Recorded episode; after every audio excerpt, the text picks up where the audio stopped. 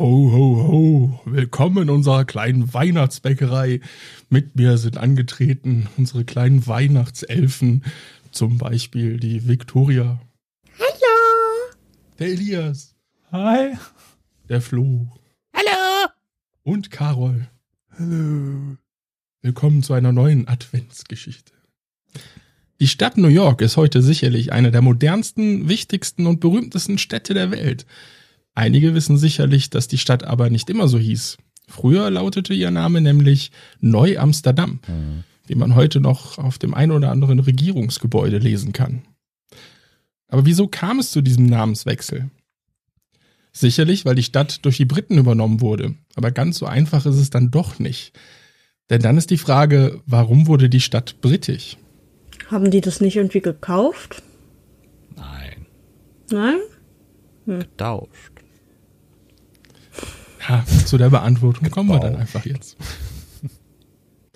New York wurde aufgrund einer holländischen Besessenheit von Muskatnüssen britisch. Ja, richtig gehört, die Muskatnuss. Als der britische Abenteurer und Händler Nathaniel. Was muss das Nuss? Entschuldigung.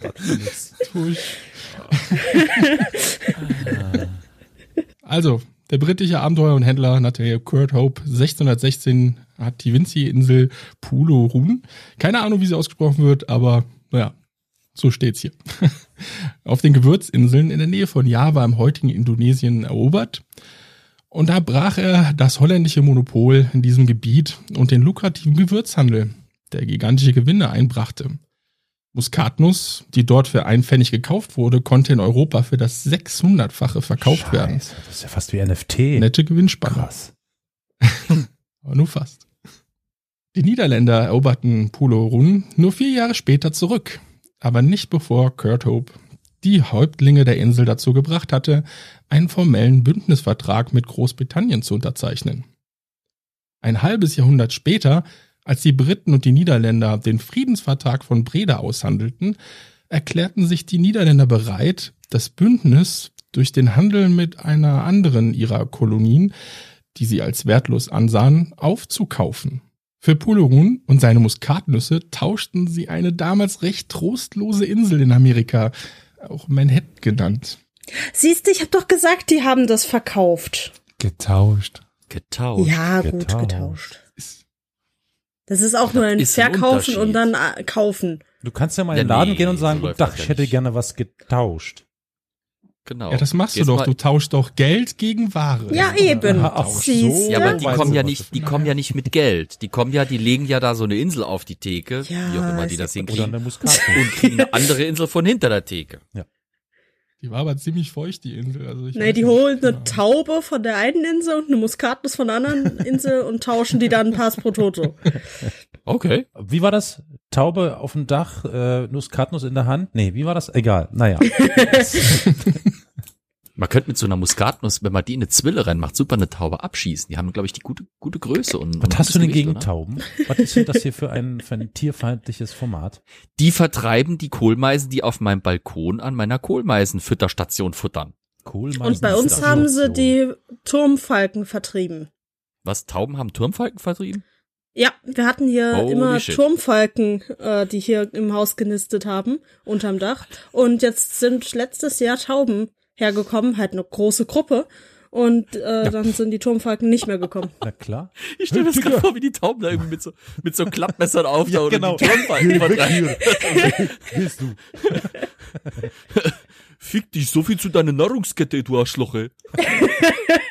Ja, genau so stelle ich mir das auch vor. Alter. Was für Assoziationsketten, ey, Ja, Alter. sorry. sorry, sorry. Wir sind ein bisschen off track gekommen. Ja. Hm. Ach ja. Naja, spannend ist sicherlich die Frage, wie es mit Nordamerika weitergegangen wäre, hätten die Niederländer mehr Interesse an der Region gehabt. Keine Tauben mehr? Haben die Niederländer keine Tauben?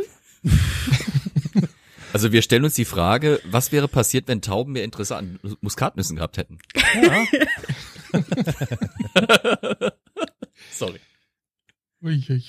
Ja, man kann eigentlich davon ausgehen, dass sich vielleicht nicht viel geändert hätte, denn der Kolonialismus der Niederländer unterschied sich von den Briten. Moment, der Satz gibt keinen Sinn, oder? Er gibt keinen Sinn. Unterschied sich nicht, glaube ich. Ja, Unterschied Hast sich von dem der Briten. Der Kolonialismus Ja. der Niederländer unterschied sich von dem der Briten. Aber Weil dann die- hätte sich doch vielleicht viel geändert, oder? Nee, weil die Briten die Holländer platt gemacht hätten in der neuen Welt. Also die hätten das so oder so irgendwann er erobert. Und das hätten die nicht cool gefunden. Die Niederländer waren eher auf kleine Handelsstützpunkte und die Mhm. Briten halt eher auf Flächenreich. Aber das, den Satz können wir auch ganz weglassen. Erzählt das mal der Westindischen, Vereinigten Ostindien-Kompanie. Ja, die aber mehr oder weniger dann irgendwann unabhängig. Aber dazu haben wir bald auch eine eigene Folge. Aber ich wollte gerade Ich darf sagen, dazu das führt sagen, an dieser Stelle, glaube ich, zu weit, oder? Ja. Ja gut, da würde ich sagen, dann verabschieden wir uns mit einem ähm, holländischen Winke Winke oder so. Ich weiß nicht, was die sagen. Die Winke, Tauben winke. mit ihren Klappmessern. Ja. Voll Weihnachten. Trinkt einen für uns mit. Einen Glühwein oder so. Und reibt ein bisschen Muskatnuss rein. Für die besinnliche Weihnachtszeit. Muskatnuss. Ja. Und Tauben mit Klappmessern. Guru, Guru, Guru.